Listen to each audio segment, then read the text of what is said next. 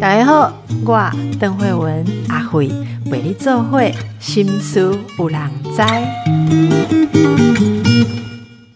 大家好，今天 H 来了，H 又来了。因为上一次跟他聊是时候该大逆不道了，这个得到很多的回响。我们有一支短影音讲 AA 制哦，已经。几乎呃点阅已经快要一百万，我自己吓了一大跳，然后我就跟 H 说，H 应该也觉得蛮惊讶的哦。那当然，呃，影片的点阅到这种程度的时候，意见就会不一啦。很多人就开始觉得说，A A 是有什么好讨论的？这就是我上次所说的哦，H 写是时候该大逆不道，可是里面写的。的东西真的让我们很急迫的觉得，哇，这些事情应该早就达到了，可是还没有达到，是真的已经是时候，而且 甚至觉得快点，已经快要过时候了。好，总而言之，我们先跟 H 问好一下，应该说请 H 跟来宾，不是 H 这位来宾跟听众朋友问好一下，大家好。哎，大家好，空中的这个听众朋友们，还有邓慧文邓医师，大家好，我是 H，很开心又再度来到，嗯，哎，书卖的很好呢。没有没有，还好还还没有到这个理想的状态了，我觉得还不够，理想很高哎，理想非常的高。我们上次因为 A A 制就聊了很久，然后我们两个互相吐槽，讲了讲了一整集，所以书的内容就没讲完。我今天继续来跟 H 聊其他的部分哦。我想要问到，因为我有看到你在 Podcast 还有在其他的节目也聊到书里面其他的部分哦。我们今天来谈谈啊，你觉得两个人在一起，如果是长期的关系，例如婚姻，或者就算没有结婚，但是是长期的伴侣，你觉得应该要有什么样的共识，或者你所谓的先签约哦，那个合约，你会怎么看待长期关系里面应该要有的呃？应该说约定吧。呃，长期关系，我们还是只是讲结缘结婚好了啦。长长期关系，我觉得，因为他还是有分手，他没有什么法律效用在，所以每个人可以做自各自的解读，那没什么没什么差异性。我相信邓慧文意思跟我一样，就是我们在看年轻人的婚礼，我不知道你怎样，就应该说，我现在去参加人家的婚礼的时候，我其实跟参加人家的葬礼有类似的感觉，我就是。你会看着人家走入一个坟墓里面，你就心里在想说：哦，我替你祷告，我替你这个哈默哀，但我也替你开心，因为我知道他可能性有很多种。可是对于尚未结过婚的人而言，他们充满的都是理想化。那个理想化就是结婚前两个人会海誓山盟嘛？啊，我们要组织一个什么样的家庭呢？我们要有什么样的小孩教育啊？将来送去国外念书啊？然后因为他们就会变成什么很很棒的人？然后他们会。会反馈我们啊，或者接接下来可能他讲近一点好了，他可能会有家庭计划，说短程的，比如说，哎，两年之后我就会升上什么啊，三年之后我们就会存到一笔钱，我们就可以买房子啊。然后我我最近常在举这个例子，是说女生可能就会讲，那 OK 啊，你你如果很努力在赚钱，我也会保持，我会 keep fit 啊。我会保持我的体重、身高，不不是身高，我的体重啊，保我的肤质啊，我会看起来永远像二十二十几岁、三十岁一样。我会尽量让自己不会老化，然后让你不会有很多理由或借口或原因，或我们两个之间的爱惜爱熄灭之后，让你去外面找别的女人。两边都会给一些约定嘛。可是问题是，真的长约的年约就不是年约，长约的那个婚约签下去之后，大家进入婚姻会变成什么状况？就是开始大家回到家里面，躺躺在那边。马铃薯沙发，那另外一个就是工作永远都是在做一样的事情，大家不会，他不会意识到说我们曾经规划过的事，大家不会很认真的来讨论，说，哎，我我曾经要做什么事情，但我没做到，甚至就是说，我曾经我们没有提到过的，但他忽然发生在这个婚姻里面，他忽然发生意外，说，比如说谁生病了，那生病之后谁照顾谁，然后我需不需要放下工作，然后我需要怎么做？这些其实都没有在谈结婚前，大家不会想到那么的细。可是中间，你如果比如说我们讲一个很很极端的，我如果生了重病，然后你在照顾我，我真的觉得那个病，我很希望你离开我。我可不可以定一个条款，说我在签短约的时候就定一个条款，说如果我结婚之后有两年或三年，我长期卧病在床，我真的无法行动、无法工作、无法跟你啊尽夫妻的这个权利义务的时候，我们这个合约就自动终止。要不要做到这一步？这样，因为如果你是真正一般的婚姻合约，你签下去，其实有很多东西是要么就是离婚，而且你要去走离婚的过程，它其实蛮麻烦的。哦，这个这个是我讲比较极端。那另外比较普遍的就是我刚刚讲那些买房也好啊，小孩的教育你是听谁的啊，或者是你的父母不能够来我家干预啊。哦，如果大家还没有做到像我前面讲的啊，呃，没有不不谈嫁娶啊，他们是各自出来独立。大家如果还没有做到这一点，可是两边的爸妈还是会过来干预的时候，你在合约里面可不可以载明说，我们我买的房子里面，你你爸妈不能来，或一年只能来几次？或不能超过住超过八个晚上，或或或或两个月之类，这些全部都可以，大家私底下把它在用短约里面，然后写好。那短约有个好处就是，比如说两年一签，签完之后，如果这两年内你真的表现的不够好，你时间快到了之前，我会提醒你，哎，小姐，你最近是不是胖了两公斤呢？啊，我们当初讲好了时间快到了，如果你胖了两公斤，我们可能这个合约就无法继续了。那另外一方面是说，啊，女女生也可以跳过来说，哎。你当初，你我当初嫁给你的时候，你是企划专员呐。可是你跟我说，两年之后你可以升到企划副理，甚至或是企划。那我也很想说，我也很想说，你胖了两公斤，我不想续约啊。OK，也可以，也或者说你持续的时间越来越短，我不想续约，也可以啊。没错啊，没错。哎，嗯，哎，我刚我刚刚听到什么？你持续关注我，跟我聊天的时间越来越短。OK，好，哇塞，你这话讲的好，害 我一下醒了过来。对你说的没错，你在那方面，其实各方面都是可以要求，甚至是定下说你当初立的承诺嘛。可是 H，我有一个问题，如果我们用这样子的方式来订阅的话，哈，我我不确定，我有我有一个问题是说，像婚姻或长期的关系，难道里面没有包括着一种，就是嗯？For rich, for poor, for healthy, for sick，就是说你的状况就算变糟，可是我并不会以一种货物或是条件的状况来讲说，你一定要保持在最好的状态，我才要跟你在一起。难道长期的相处没有包括这个部分？就是就算你 decay，就算你啊好，你说好，假设我们很认真的维持好了，你说以好。我我真的觉得不是只有女性，因为我现在身边很多的男性对于自己健身或身材的维持，其实比女性还要认真。去，然后例如说对于自己的样貌啊，然后能不能就是看起来比较呃，就是有跟上时代，其实男性也是非常的用心嘛，哈。那我觉得，可是无论怎么用心，你看我们到了这个年纪。你说不管我多么用心，我还是会有皱纹啊，我还是会有松垮。难道我两年就没有被续约了吗？难道我两年就不被续约吗？那这样子的人，我们在一起是为了什么？就是就是我我的意思是说，当然你说这个约定里面不一不一定需要定外在的条件，也可以，也许有些人在定一些心灵的用心或什么。可是我总觉得。呃，我我我要提出一个疑问，我也帮听众朋友提出一个疑问，说两个人在一起要长期的成为互相扶持的伴侣，呃，真的应该要用这种约定的态度吗？这这会不会太我我不知道应该讲什么，太无情吗？还是我太天真，还是怎么样？难道没有那种不管你怎么样变糟？我我都会支持你这个部分，我有意见。但是如果说你对我不用心，我不续约，这个我没意见哦。好，所以我觉得这个约里面对我来讲分两部分，一个是你对我还有没有用心。如果你两年就就就不想再对我用心，我们就解散。可是另外一部分，我可能不会想要定说，呃，如果你的爸妈突然要人照顾，我们要去花时间照顾你的爸妈。然后如果你呃状态变糟，然后你失业，或者说你的样子看起来变胖、变老、变丑啊，无趣，我可能不会在这个地方。设下这种无情的条约，我我我是这样分，就你刚刚讲的，我觉得里面是不是可以再分两个部分？呃，可以可以用你这种物理性的分法去分啦，就是很实际性，对，因为很实际啦，应该实际性的分法去分。但是我讲两个状况跟你讨论，第一个就是我以前我们常常跟许昌德那个常德一起上节目的时候会聊到离婚这件事情嘛，他他提的理论，他常常意思是说。其实离婚不离婚其实也不重要，他也不是提倡人家离婚，但他的意思是说，婚姻不需要，呃，有这个结婚证书这种这个这个仪式或这个形态去去呃捆绑住我们两个人之间的关系。所以就算你你可以很轻易的讲离婚，但实际上你心里面只要有那份爱，或者你不不结婚，其实你们有爱的话，他的婚姻还是可以继续。所以我这个先回答你这方面的问题，就是签这些短约跟签那个。那份长约的结婚合合约其实是一样的，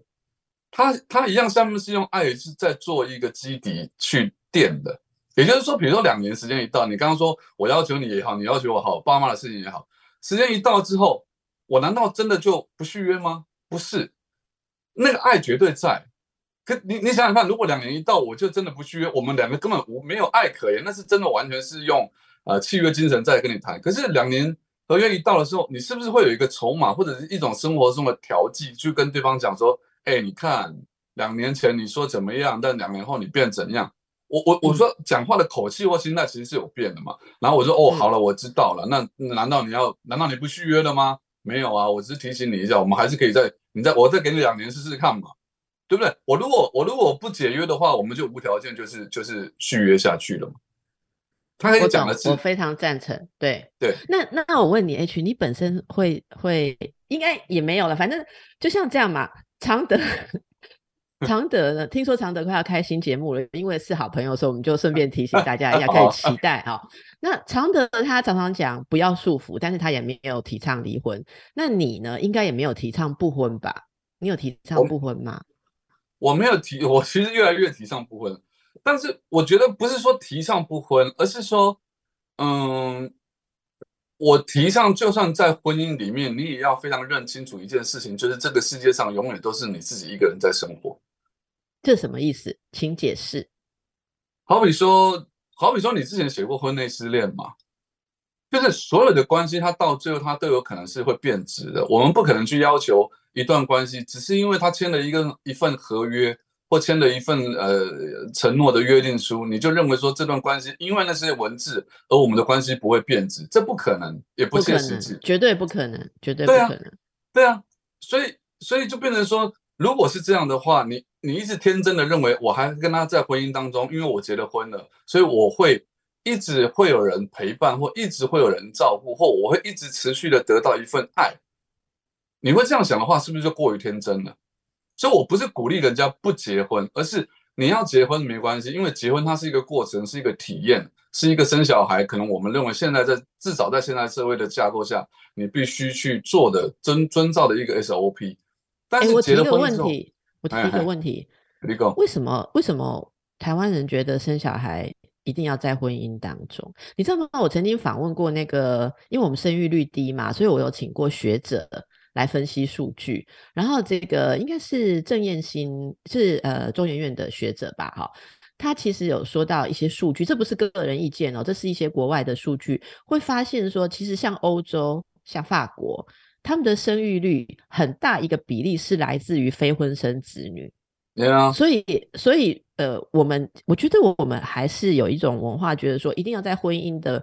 呃，结构里面生小孩好像比较有保障，可是这不知道是什么保障。我觉得这牵连到很多问题。没有，你刚刚讲的说 SOP，很多人其实现在如果想说不是要生小孩呀，越来越多人年轻人不会想结婚。不会想去签那个复杂的约，所以你刚刚讲到想生小孩，我差个话，我觉得是很重要一件事。但如果有一天我们迈向说，呃，例如说，呃，托育政策更好啊，照顾小孩的福利更好，你小孩子不用放在婚姻里面那个保障，你不会怕没有一个人陪你养小孩，自己负担太大，有整个国家、整个社会陪你养的时候，我觉得想要结婚的人搞不好更少了。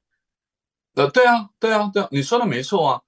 我其实。呃，这本书里面，你你刚刚讲这点，它也是可以放进去的，就是大这也是一个大逆不道的事，在在台湾或东方社会来讲，它其实还是牵扯到父权社会的关系的这个这个余毒当中。因为一般人会认为说，我怀了孕，如果小孩生下来没有爸爸怎么办？这是大家最常讲的一句话。如果小孩生下来没有爸爸该怎么办？可是问题是，如果小孩生下来有了爸爸，结果后来爸爸又不见了，那不是一样吗？现在我们最常看到的情况就是这样嘛，因为他们在呃还没有结婚之前怀孕了，然后未婚生子，然后生了之后就发现说不行，我一定要把这个这个当事人找出来负责任，所以我就跟他结了婚。可是因为你用孩子这几个原因来捆绑你们两个人之间的关系所产生的婚姻，到最后也会因为这个事情你们不够爱对方，或者是你们两个根本个性不适合，到最后还是分开了，所以小孩到最后还是有可能是没有所谓名义上的父亲。那那到。到这样到底有什么意义？其实台湾会变成就是你可能离婚率高的原因，也是跟小孩有很大的关系。因为结婚当初就不是因为爱了嘛，对啊。呃，你说因为小孩而结婚的吗？对对啊，我现在其实身边真的也像你讲的一样，年轻人只要他们现在只要跟我讲说，他们哎要结婚了，我都几岁，三十或者不到三十啊，因为先有了，对，一定绝对是这样，八成都是这样，不然没有人要结了。我觉得这件事情真的很值得思考，因为你说两个人一起养孩子有很多很多的方法啊，到底呃婚姻它。保障了什么，或甚至他制造了什么问题？我觉得其实我们我跟 H 的想法一样，我们没有特别赞成结婚或不赞成结婚。但是重要的，我想刚才大家在聊的时候，可以听到一个我们的重点啊，搞共识就是说，如果你以为借由一个制式的婚姻的结构可以保障什么的话，保障一种关系，那你就呃。最好再三思啊，因为真的是没有这样子的效力，而且可能有这样的心态，反而会让关系不用心维持而更糟糕。而且我想，任何一个人觉得说另外一个人只是把你框在一个关系里面，没有要对你用心，我觉得真的感受到的呃那种那种冷落，或是那种就很像是他弄一个监狱把你关着，可是他在里面也要对你好，我觉得这会让人更加的愤怒的哈。好，那我们先休息一下。今天我的来宾是 H，我很喜欢 H 来上节目，因为你什么都敢讲。还好了，我以为是说，因为这个人够帅，画面上都会比较呈现漂亮。是啊，是很帅啊，是很帅，没有错。啊还没有睡醒也很帅，还没有睡醒也很帅。本来想说趁你还没有睡醒，可不可以问出一些那个意志力松懈的时候才问得到的话？哈，那我现在问一件事，我想问你是，你怎么看待关系里面的忠诚？因为你书里面有一个部分写说，就承认开放关系跟什么，呃，对不对？多多多多元成家了，嗯。多元成家我可以理解啦，啊，开放关系就是说，你认为亲密关系里面的忠诚你怎么看？啊，这个问题，这个问题真的有一点禁忌了。我觉得忠诚当然是大逆不道吗？不是，我觉得忠诚当然是很重要，但是我们不能否认的是说，我我我回到这本书另外一个初心来解释这句话，就是。这本书的初心是说，我看到了现在社会上它普遍，它已经它已经具体的存在的各种现象，但是人们却会不承认这个现象的存在，所以试图要用某些话或者某种某些传统的道德言语去解释说，你那样做是错的，或者是指责对方你那样做是不对的，不应该存在。所以他他会他会在我的每一个章节里面出现类似的精神。那为什么我会提到多元呃多元成家以及开放性关系，就是因为。其实这样的事情在社会的某些角落，它是一直不断的在发生，跟已经出现跟存在着的。但是我们的主流媒体，我们没我们不方便讨论这个。很多人跟我讲过，说他们去参加过换妻俱乐部也好，或者是说，嗯，她老公是有 NTR，就是他们叫什么绿帽癖啊，就她老公会喜欢看看自己的妻子跟别的男人做那这样的事情，她老公会因此而得到高潮。其实女生也有这样子的。的一个癖好，而在我看到很多人的癖好，真的研究，你如果真的去深深究所谓的癖好之后，包括 S M，包括像那个 B D B D S M，类似各种癖好的人，他其实都存在的。但是你不能够去否认说这个人这样就是错的，因为他的他的性癖好跟一般人不一样。其实这跟同婚同志的恋爱其实有点异曲同工之妙，因为性癖好的不同而被人家啊遭受到排挤或者不让人家认同，我觉得这样不应该。那你既然我要写说是时候该大逆不道，我就得承认说，对他就是有这样的关系跟家庭存在。但你你没有办法否认说，现在有很多家庭，他甚至是两两夫妻，他们各自在外面各自有各自的男女朋友，而且彼此都知道，但他们的家庭还是维持下去了。他没有为什么，只是因为，嗯，我我要讲话了，我要讲话。我说过说过火了吗？没有，你以上以上你讲的都还在本台可以同意的范围内，但是我要 强调一件事，我要强调一件事是，我觉得即便是开放性关系，就是或或开放关系，其实是没有所谓开放性关系，反正开放关系就是包括性的开放。我觉得你如果问所有执行开放关系的人们啊，呃，我也访问过这样子的团体的人啊，他们有一个重要的原则是要坦诚。就是说，你必须告诉你的伴侣说，我们我要我要开放关系，我会跟其他的人有性关系，哦，那你也可以跟其他人有性关系，他必须是坦诚的，这才叫开放关系。可是，呃呃，我我我举个例子好了，我不知道大家有没有看那个《欲望城市二》，就《Sex and City》的的续集，好，那就是这前几年的。那这里面有一个很重要的角色，大家都如果跟我差不多年纪，可能 H 应该也知道吧？欲望城市，什么什么啥子？不是这里面的 Miranda，就是那个女律师。Miranda，OK。女律师她不是在一个婚姻当中吗？哈，可是她觉得她的婚姻已经没有热情了，没有对她讲没有趣味。虽然她的先生是一个好好先生，所以后来呢，她就认识一个所谓的 non-binary，就是非典非典型性别，不是男也不是女，跨跨在中间的这样子的一个角色。哈，那一个一个节目主持人。然后他就跟他发展了关系，可是在这这个人就是代表了非常开放，然后多元性别，啊，也是呃开放关系的这样一个角色。但是当他跟米兰达交往到一个程度的时候，他赫然发现米兰达竟然没有告诉自己的先生啊。他在跟他交往的时候，所以这个代表了很多元性关系，看起来很前卫，或者很很，也许你可以说他呃蛮不羁，好，就是那个他他很打破框架的这一个这个角色，告诉米兰达说，你自己要负责。我们如果这样子交往，你要进入这种关系，那你我知道你有先生，但是你自己要负责去跟你的先生讲清楚，嗯，好，那不然就要处理你的事情，因为虽然我们看起来是。开放关系，或我是一个开放关系，甚至是多元性别人，但那不代表我欺骗或者是不诚实，所以那个跟偷情是不一样的。开放关系是你要坦诚，然后另外一个人如果不同意，他有权利可以说，那我不要，我我可以不要。例如说，H，假设我们两个交往，你跟我说你是开放关系，我可以想一想啊，觉得说，哎，我要还是我不要？我不要，我可以跟你说，哦，sorry，我我不要。那那并不代表我歧视你啊，但是我可以不要，你不能强迫别人一定要忍受，对不对？但是我觉得这一点为什么要把它讲清楚？我觉得现在有很多人，尤其是我在智商的时候，我看到很多很多的苦主是他们的另外一方口口声声跟他们说是忠实关系，可是事实上却是有呃跟其他人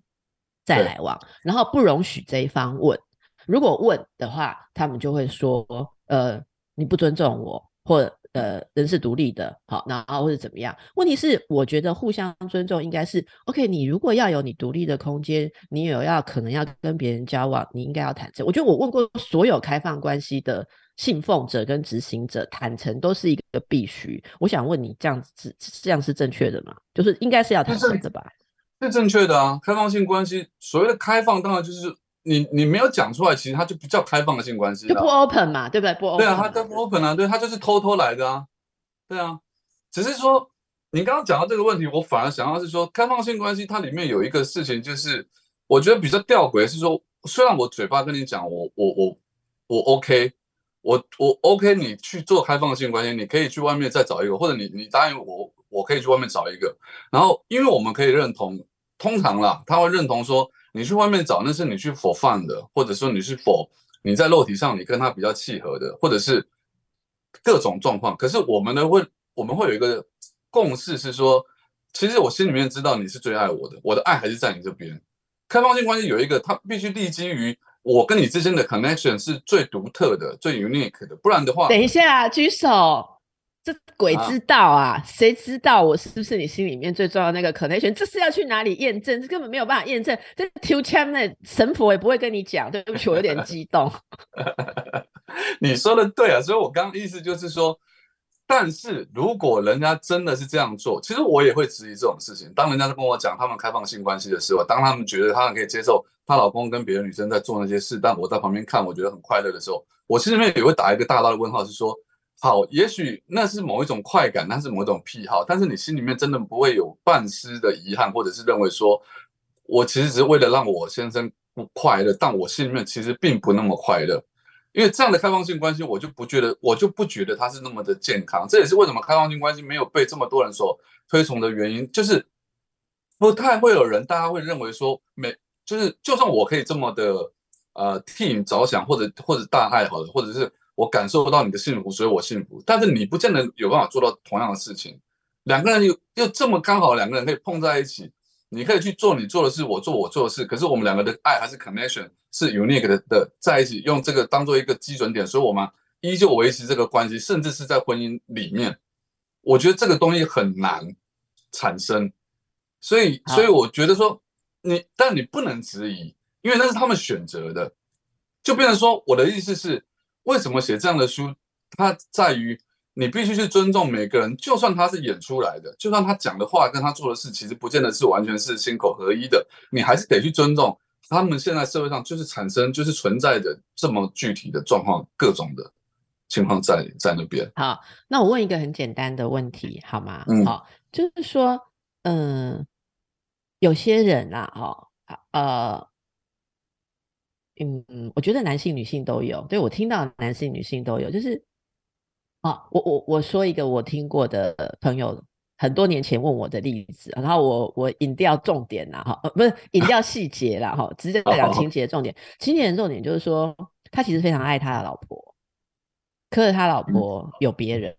然后他老婆跟他说：“我可以不离婚，但是你要容许我继续跟别人来往。”所以这个嗯先生呢，就跟呃太太好好的谈，谈了之后，他觉得他不能没有这个太太，他不喜欢开放关系，先生不喜欢开放关系，可他不想失去这个太太，所以太太嗯。给他的条件是说，只要你不干涉我跟阻止我有其他的男朋友，那我嗯。还是会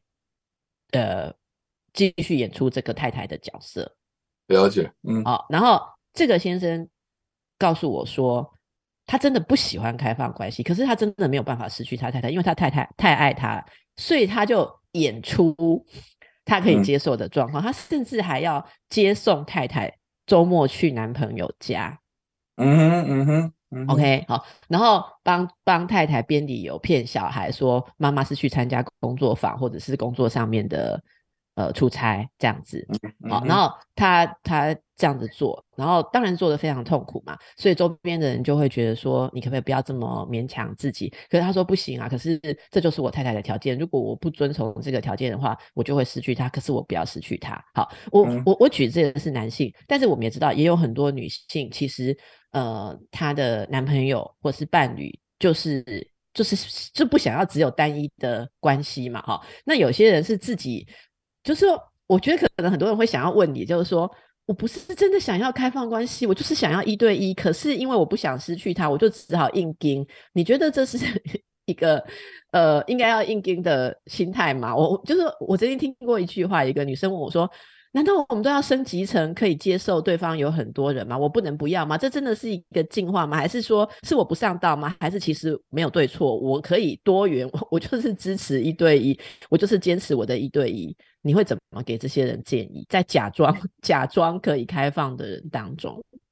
我觉得如果呃换一种模式来讲，角度来讲，就是你把那个所谓的开放性关系当做是他的某一种兴趣，我们这样讨论，他可能会比较能够接受。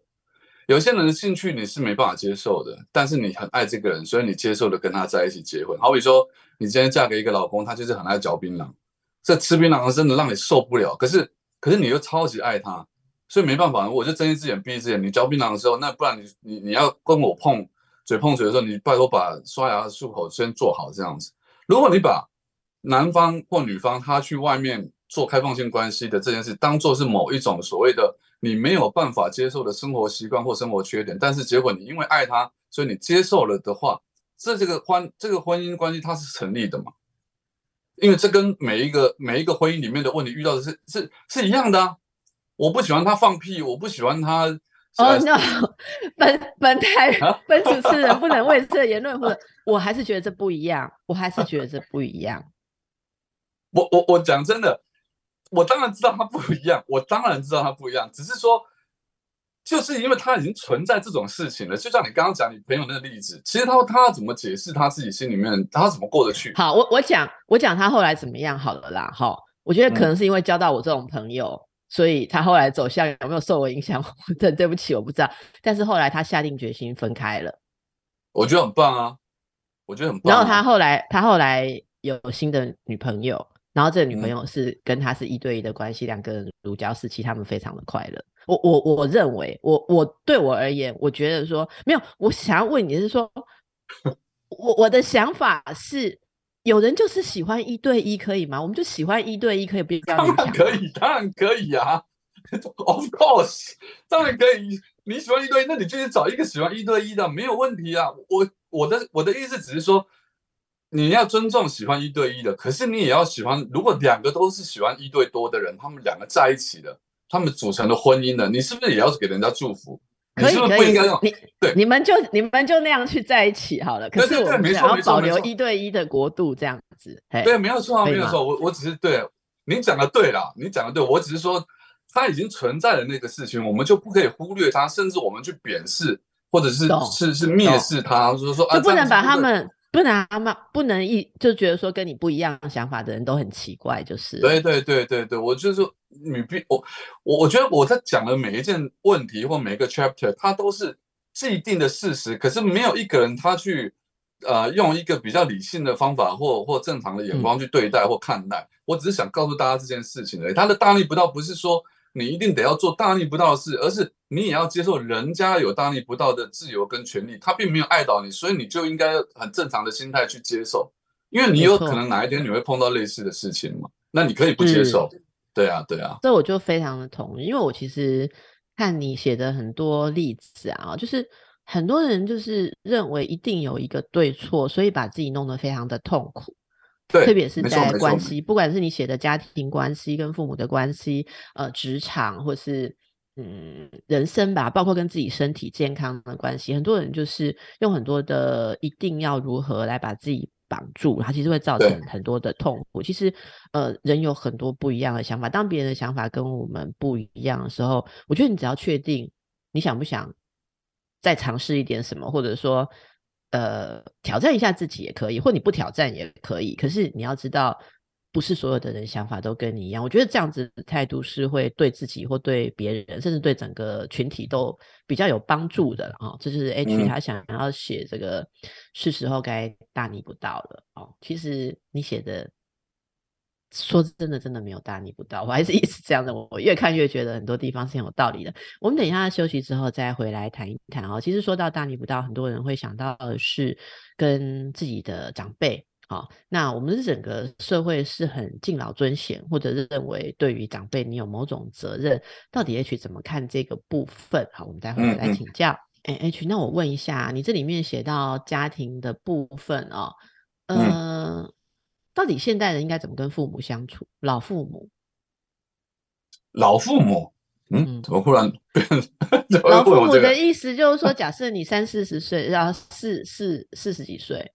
嗯，差不多你这个年纪吧。那你知道，四十岁左右的人的父母，很多观念都还是还蛮传统的。会觉得子女就是有奉养的义务啊，然后子女就是应该听他们的啊，哦，这也造成很多人到中中年的时候感觉呃非常的不舒服。呃，你在书里面有写到一些这个部分哦，像你说人不用一定要听妈妈的话，对不对？你知道所有的妈妈光看这个标题就生气哦。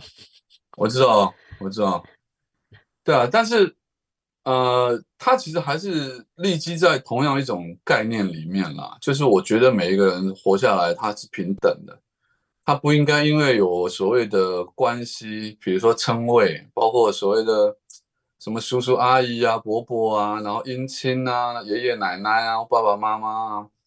我觉得你会，你会，我我里面用的，比如说用爱去孝顺。爱去代替孝顺这两个字也好，我说不要用嫁娶这些字也好，我我在在的所有东西观念都是在强调每一个人都是平等的。然后你因为这些关系、这些称谓，它你会绑架住你自己。比如说所谓的敬老尊贤，像这种事，我常常举一个例子，就是说，嗯呃，华人社会里面有一个很有趣的现象，就是当我带着小孩子，或者说我小时候被大人带带去参加家族聚会，或者是他的朋友聚会的时候，他们说，哎。那个谁谁谁，你要叫人呐？叫阿姨啊，叫叔叔啊，叫伯伯啊。那你不叫人的话，就是没礼貌。但小时候真的觉得好像很很应该，所以当见了面的时候，我就对了一个其实我完全不熟的一个人，而且甚至搞不好第一次见面，哎啊，叔叔好，阿姨好。然后我就会心里想说，可我不知道这算不算叛逆。我我一直心里会一直很纳闷的是，我为什么要对于一个我根本不熟悉，甚至我不知道我爱不爱他，搞不好。等到我真的了解他之后，我会非常讨厌这个人的这个这一位长者，我要尊敬他，或者我要跟他打招呼。我觉得这没有没有任何不 make sense，你懂我意思吗？等到我真的有一点的意思，小孩子也是会有意识的，而且小孩子会有那种喜恶的分明。所以当很多时候我去一些场合里面，很多小孩看到我会很喜欢我，他们跑过来跟我打招呼或者抱着我玩，或者有些小孩子看到我，他就会觉得很讨厌你，他会很厌恶你，他离开，我都会觉得这很正常。为什么？因为我们根本还没有建立好关系，你还没有爱上我之前，你怎么可能要求你的爸妈就要求你来对我呃展示你的友好呢？所以，如果今天真的我呃跟某一位叔叔，我们之前已经认识很久了，然后我发现这个人真的好可爱、好有趣、好好好玩，不管我在哪个岁数，或我觉得他好有见识，当我一见到他，我认为那不是有任何一个人会需要叫你说，哎，你那个 H，你去跟他打个招呼好不好？不用。他一定会自然，这个小朋友他会自然而然跑上去抱住这个叔叔或阿姨，说：“阿姨好，我的阿姨，我好想你哦。”这个才是一个人他该有的正常的反应嘛。这是我认为每一个人他活在这世界上都应该心里有存有的一个态度。然后所谓的敬老尊贤也是，我我先讲尊贤这件事好了，因为我觉得像最近很多这个所谓的人设翻车的事件嘛，就是我觉得很蠢，人设翻车。我觉得蠢的不是那些人设翻车的人，我觉得蠢的是因为因为那些人设翻车，而到最后，而在下面，在留言板下面，或者在背后，他因为曾经很爱这个这个所谓的贤者，这个所谓的 KOL，这个所谓的网红或明星，而到最后气气气噗噗的这些人说，我曾经这么支持过你，然后你怎么怎么样怎么样，你去尊重这样的人，我觉得是很蠢的一件事，因为你本来就应该认知他就是一个普通人。包括包括我自己，包括包括可能邓医师也是，我们每一个人都是普通人，每一个人都有七情六欲，都有一个好坏的各种面相。但你要去尊重贤者，只是因为说他的某方面比较突出，所以你就把他无限上纲。因为我们华人的成语“无限上纲”说啊，敬老尊贤，你尊重他干嘛呢？我我我不理解这个事情，你懂我意思吗？因为他有可能在很多方面是你可能是非常鄙视，甚至你会厌恶他的，而你只尊重这位所谓的专业。我们如果够理智的人会知道，是我知道他的专业很强，所以我尊重他这份专业。可是很多人去把它解释成是，我知道他这份专业很强，所以我觉得他就变成了一个神坛上的人物，而我因此而变成了看到他，我会感到有有所谓的敬畏感。老人家也是一样，我看到老人家我就要尊敬他，因此我会对他产生一种尊敬感。因此很多小朋友他在面对大人的时候，他没有办法正常的讲话，他不敢。然后老人们也会因为这种话而这种关系，就他会觉得说他会有倚老卖老的心态。我因为年纪比你大，所以你应该要尊重我啊！你尊重我，为什么要尊重你呢？我我并不是说我不尊重任何人，而是我本来就会尊重任何人。可是我为什么要因为你是特别老的人，所以我就要特别尊重你？我觉得那反而是一种一种歧视感啊！而你现在讲的，你现在讲都是外人的老人哦。可是如果是养育你的父母呢？我觉得一样啊。这些养育我的父母，如果他们今天做的人事，他们做的事情或他们讲的话，他们的言论不是被我能够接受的，我没有必要爱他们，我也爱不了他们。这是我自己亲身的体验，跟我看到身边所有人都是一样的情况。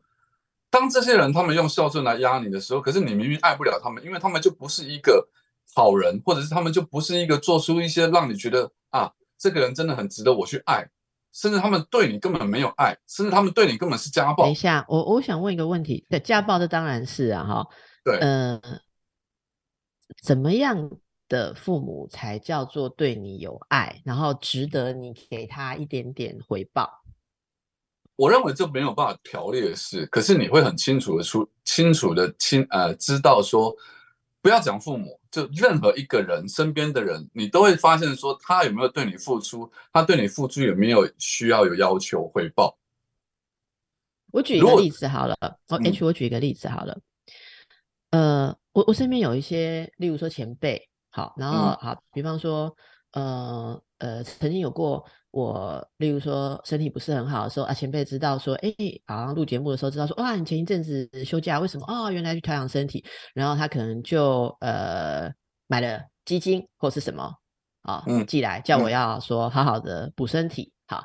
这样一个心态，这样一个动作，我们就会感恩这个前辈了。好，我们就会觉得说他很关心我们这样子。你也经历过一样事情嘛？我看你常常在脸书感谢你生病的时候送你基金或什么的朋友嘛。哈，好，那我们就会觉得说这个人对我们是有照顾过，或者是有一点点关怀，即便他只做过一次。好，那事后以以后你会觉得说，哎，如果他就算今天公众发表了什么言论，我们就啊，是的，你怎么会有这样子的看法或什么？嗯可是你心里还是会觉得说，哎，这个人曾经是